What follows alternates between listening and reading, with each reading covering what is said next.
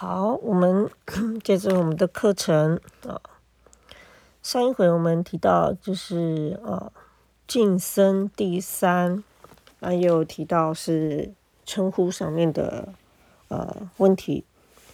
那接着呢，我们上回提到呃，晋升第三的第二大段啊，最后提的一。一一段是盖问法名者，系上座问后学也。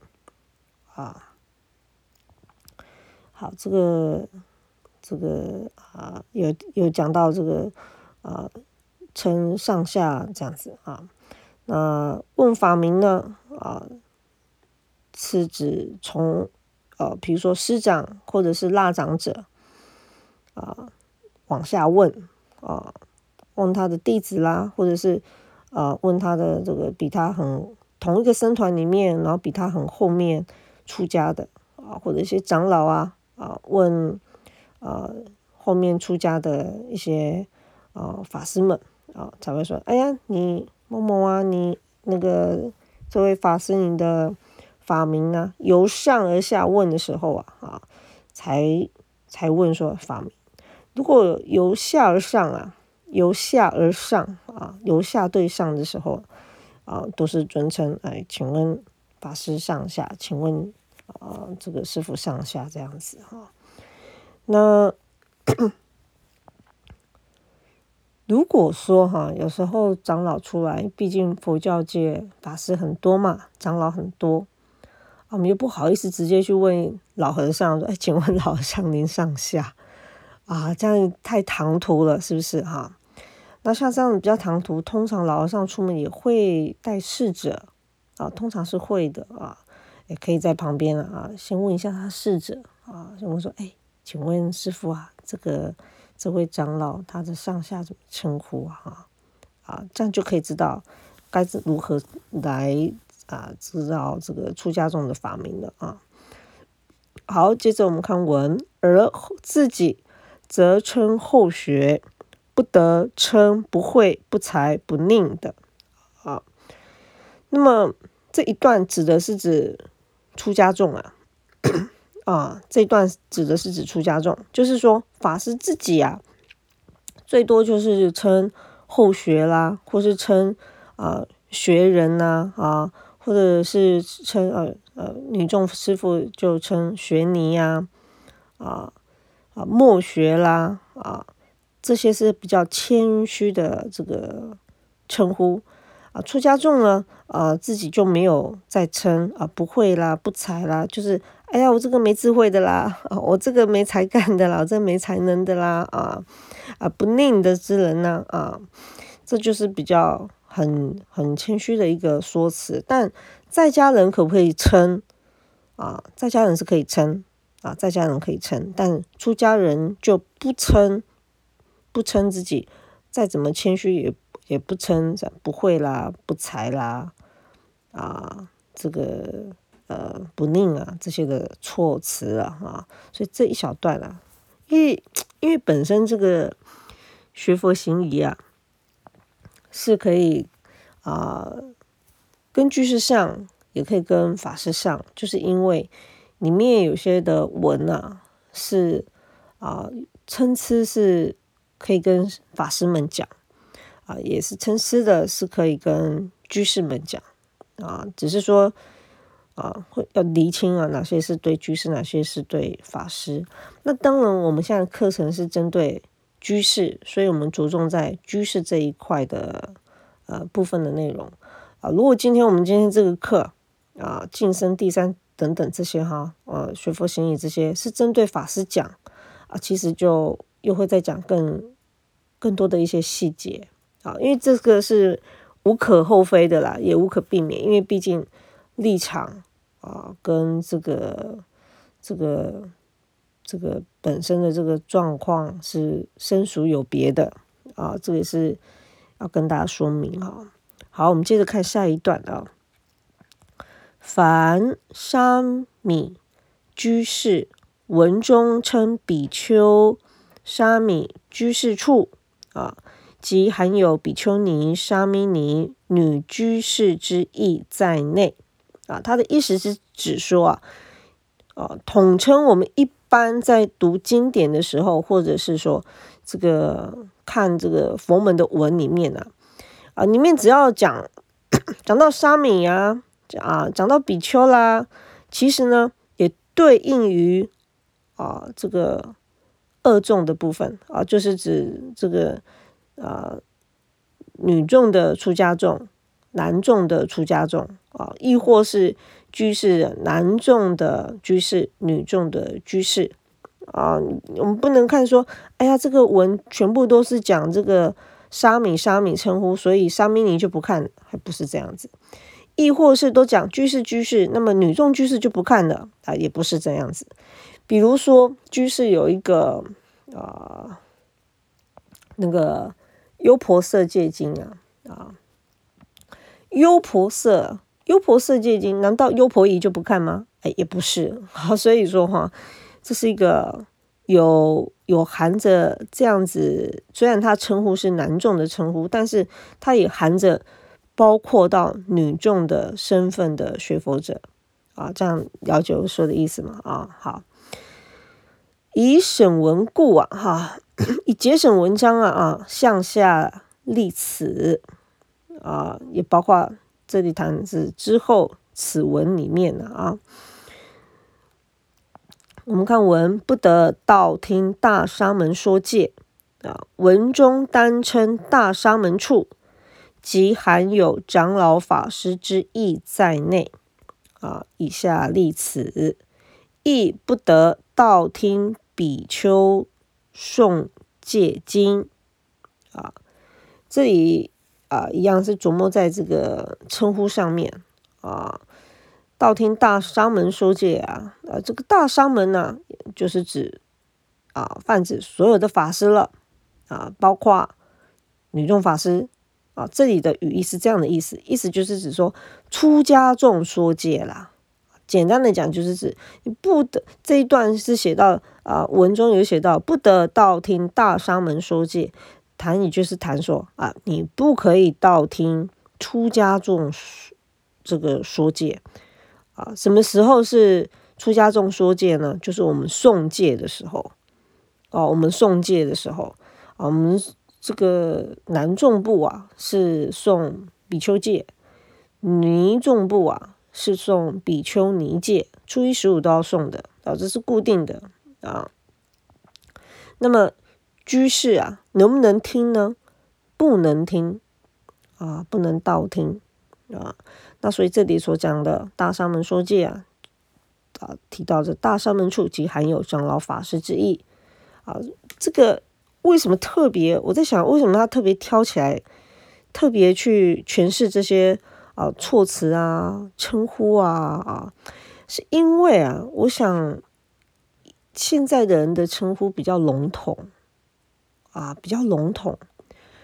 古时候的人的称呼啊，比较啊比较正规啊，他是什么身份，不会乱称呼啊。现在的人比较随性，现代人比较随性了啊，这时代背景不一样啊，所以特别啊，可能因为这样缘故，所以特别啊，把理清了这个这个这个的差别啊。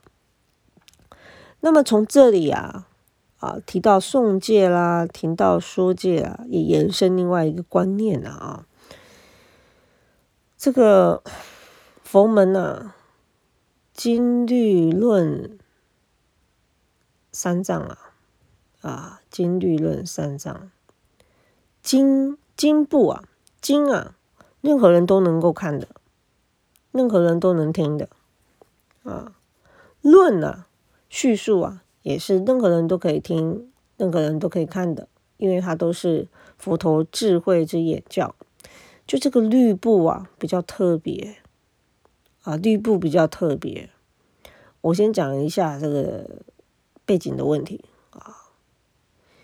律部为什么啊，在中国我们自古以来在佛门里面会强调说啊，这个居士。不去看出家众的戒律，啊，不去看出家众的戒本，啊，其实讲白了，居士想要学啊，光是居士该学的，好好学在居士本分上的这个戒本上的内容啊，以居士的身份来讲，就已经足够了，哦，就已经足够了。那么居士跨足到学习到出家众的戒律的时候呢，它会产生几种问题啊。第一种，你你的这个居士本身的戒体啊，你的知见啊，有没有稳固？基本上你稳固的人，你不太会想要去逾越的。啊，这是很有趣的事哦。你如果很稳固，你自然你会遵依佛所教，你自然就不会去逾越。说，哎，我我我居士，我学佛，我我也要去看看啊，这个。出家人学的戒律是什么？啊，衍生出来的问题。居士知道了很多出家人的这个戒律，出家人的戒律啊，很多很长，他有他一个逻辑跟理路。居士一般要去理清他们很难，为什么？因为戒律的东西呀，它是不是只有理论而已？它是搭配到我们的日常在。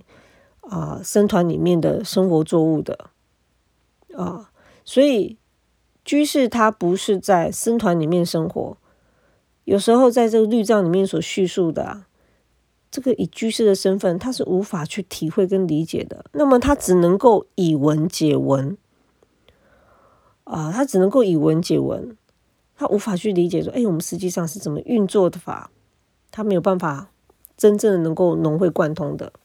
啊，这个真的是有相当的难处。这不是说啊，你有研究了，你就你就这个厉害，不是没办法。我坦白跟各位讲，真的是没办法。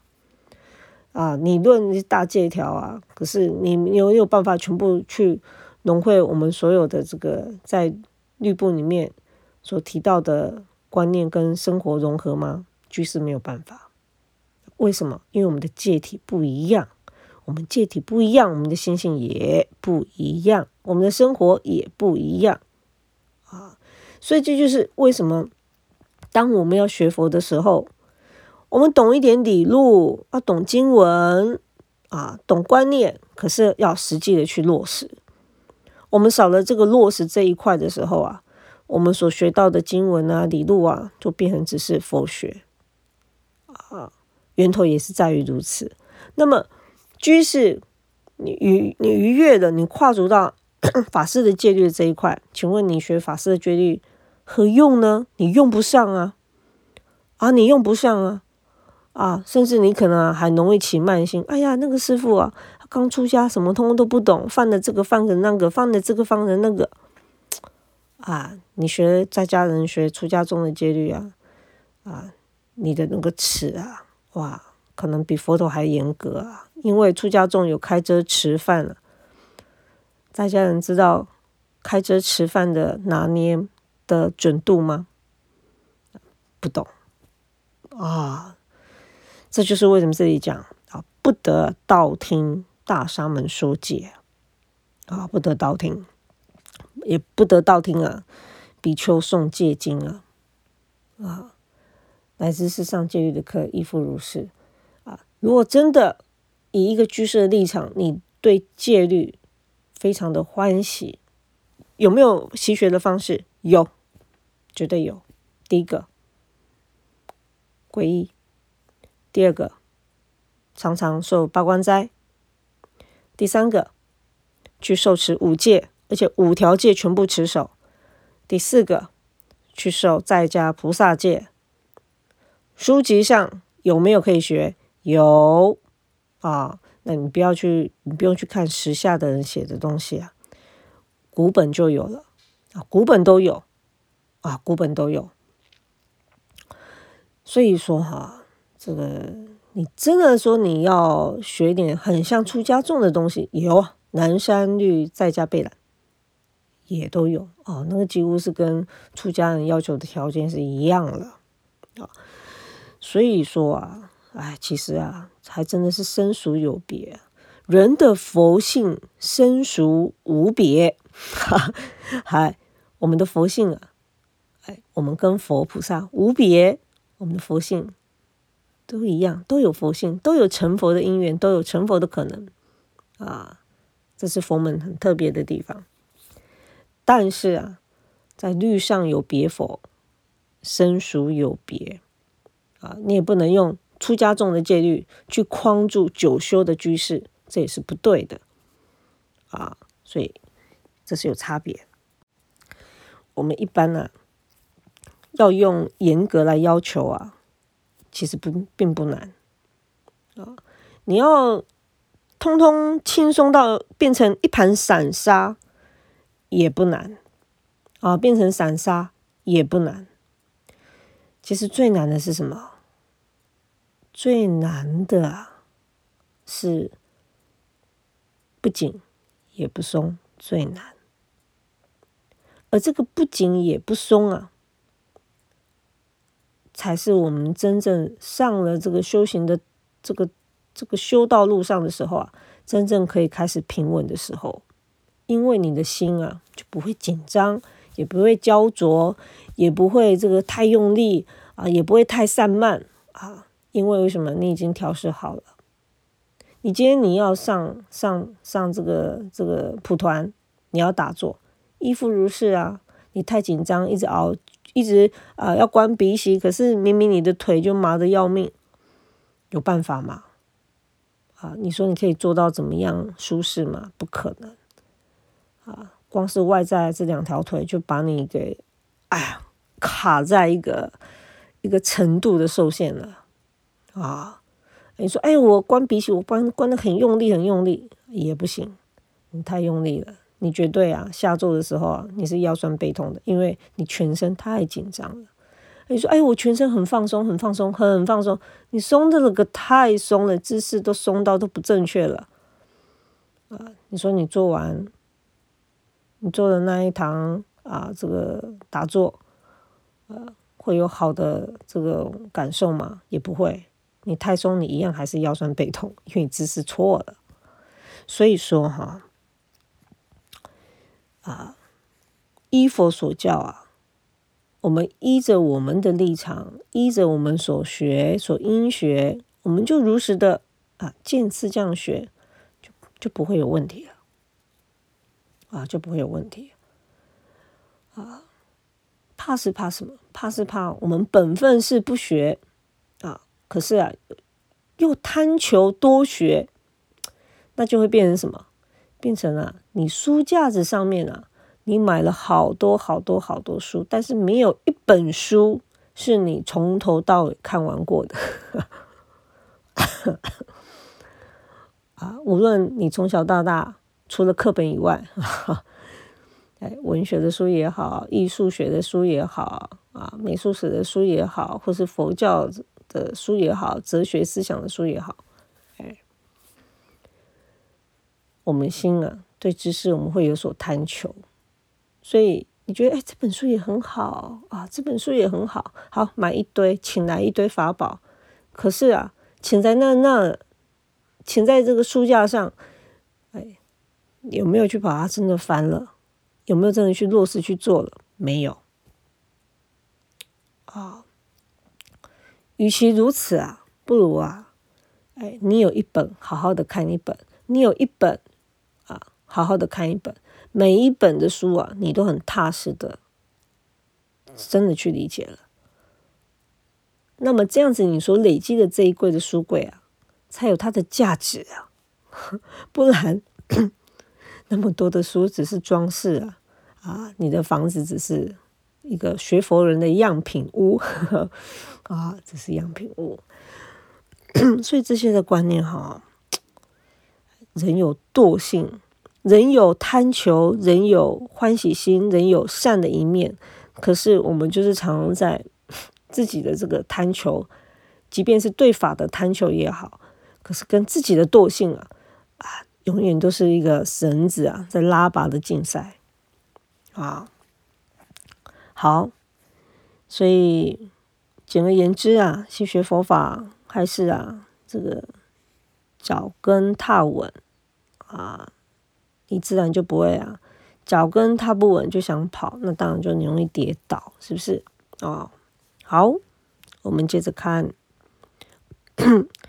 凡入生是，无论何事，不得如莽闯入。须先啊，须预先于门上弹指三下，内应则入，不应则去。啊，这里就是讲，我想这个部分啊，啊，跟一般我们生活的这个生活礼貌啊，像生活与伦理啊，这礼貌啊，应该是相符合的。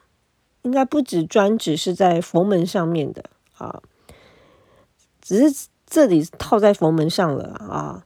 哎，你到这个深重的地方，深重的处所，身事就是指深重的这个活动的处所啊。无论你到了哪个地方啊，只要是深重的处所，都不能啊啊如莽闯入。即便是课堂亦复如是啊啊，都不得如莽闯入啊！你要进去啊，在门上面啊，一般我们会。叩叩叩，对不对啊？敲门上，那有时候我们不太敲门，我们会弹指三下，好，弹指三下。这里我们在出家众，我们自己在深聊之间呢，啊，我要去找隔壁的这个的这个师兄，哦，我要进去找他，也是一样啊，弹指三下啊。有的人不会弹指啊，有的人弹指他没弹没声音的啊，他就敲门啊，敲门三下。如果敲门啊，弹指三下，里面明明看他灯是亮的，哦可是他就是没有做声，你还可以开门吗？不可以啊，不可以啊。如果他有应啊，进来啊，你才可以进去啊。他如果没有应，就不可以进去。为什么呢？因为啊，有可能他那时候在诵经，有可能他那时候在拜佛。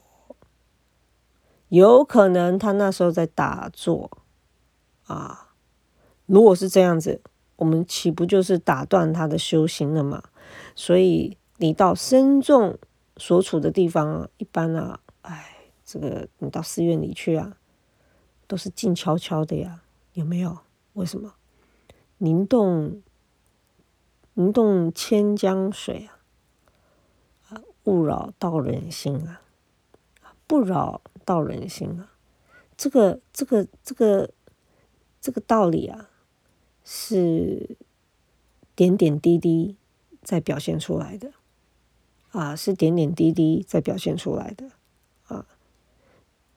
也许人家可能做一做，就就差不多快要入出禅了，你就给他砰砰砰，然后就很鲁莽的，啪，某某法师怎么怎么样，哎，到时候他被你吓到。不用说出产了，搞不好落下一个残病，是不是啊？也许他在读经啊，他在用功的时候啊，哎呀，他这个思绪啊，搞不好就到一个境界了，就快要开悟了，被你这么一搞，搅黄了。所以说哈，哎，到寺院里面啊，啊，要彼此互相的互念，也是有这个道理的。啊，说哎，也许有的人会说，哎呀，师傅，那个人看起来就不像这么厉害啊，啊，他应该在在自己房间啊，可能不知做什么。他那个师傅看起来没有那么厉害的，他一定也是散乱散乱的。你你，我告诉你啊，你千万不要对任何一个出家众起这样子的念头。哦，他自己现出家相啊，无论他行住坐卧如何啊。我们就是尊重他，他是个出家人的样貌啊！你不尊重他的平常的这个啊处理事情的习惯啊，或是哎被你抓到他有什么啊什么贪吃的小把柄啊 啊！哎呦，各位啊，不看生面看佛面，所以我们如果各司其职啊，生人做好生人的事。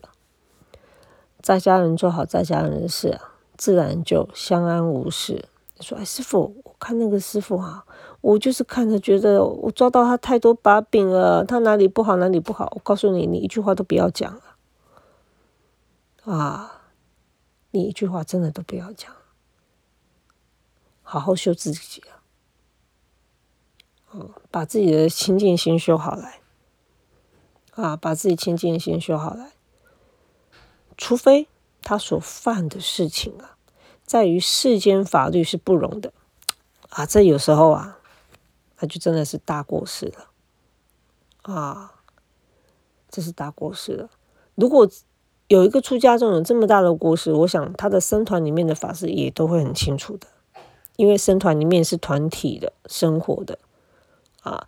你们在家里呀，可能早上起来各自上班上学，晚上啊，哎，回到家可能才碰面几分钟，是不是啊？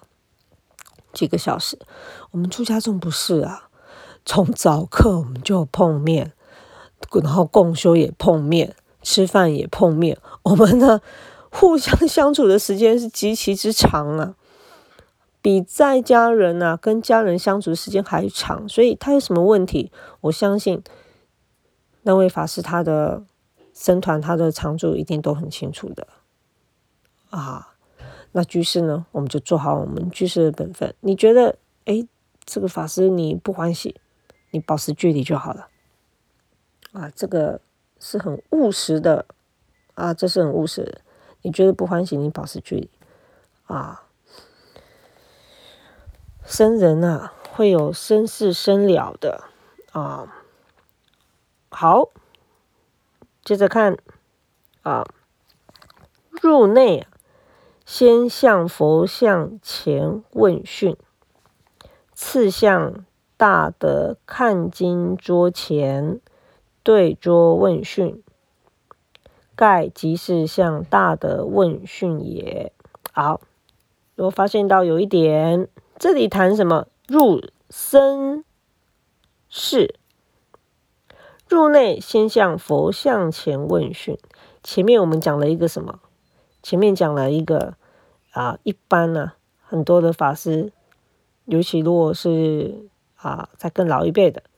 他疗房啊，没有安置佛像，有记得吗？我们前面的课有记得吗？啊，可是这里又提到啦，入内先向佛像前问讯，有没有啊？我跟各位报告啊，有些的道场，即便到现在啊，也少的啦哈。以前有些道场，它就是所谓的广单呐，啊，广单就是呢，大家通通都睡通铺啊，就像去受戒一样。啊，人呐，睡在床上一条一条一条一条的，哎，有没有设桌子？啊，床上不设金案，啊，没有设桌子的。要读书，去另外的阅读室读书，没有在疗房读书。啊，这是广单的道场。那慢慢呢，随着这个可能他出家的年资，啊，就所谓的戒腊。年字大家听得懂了哈，出家的时间长短啊，在佛门叫做戒腊。他出家久了，就是长老聊啊，长老他们的法师或者上座和尚的法师啊，就会单独单独一间一间房。到了现代更是如此啊啊啊！像我们山上，因为地处在山上，所以我们的疗房啊都很小间。你如果到这南部去啊，哦，这个他们的僧疗啊，就大大间啊。所以就甚至还可以设一个什么啊小佛堂啊之类的啊，有些地方都还可以有这个条件的哈。因为南部平地多啊，那所以啊，有些的长老啦、法师啊，以方便啊，他们年纪大了也没办法说，哎，这个这个这个常常啊外头走动啦啊，因为脚不方脚不使力嘛。他就设小佛堂，所以才会说，哦，他有有客人呢入内的时候啊，先向佛像前问讯，是这样子来的，啊，是这样子来的。有些的方丈疗啊，我们在传统啊，我们这中国里面，方丈疗当然古时候讲方丈就是一方之丈嘛，但是啊，啊啊，但是啊。但是有更多的这个大道场的方丈寮，根本就是一个小院落，它也有自己的禅堂，有自己的这个啊这个佛堂，有自己的什么什么什么的处所啊。好，总之呢，这边就可以看到啊，现象，反正你到，即便你到别人家去，也是一样啊。有佛像，先到佛像前问讯。次，向大德看经桌前问讯。为什么？因为对桌问讯的原因，是因为桌上有法宝，哈，等于是有佛法。盖即是向大德问讯也啊，因为法宝在前，佛像在前，也就是啊，向大德问讯的。有佛像在，一定是哦。即便我要理这个，有佛像在，一定是对着佛像理。好，这是之前我们已经有有讲过的这个内容啊。好，那今天就暂时先讲到这啊。下回再继续上，好。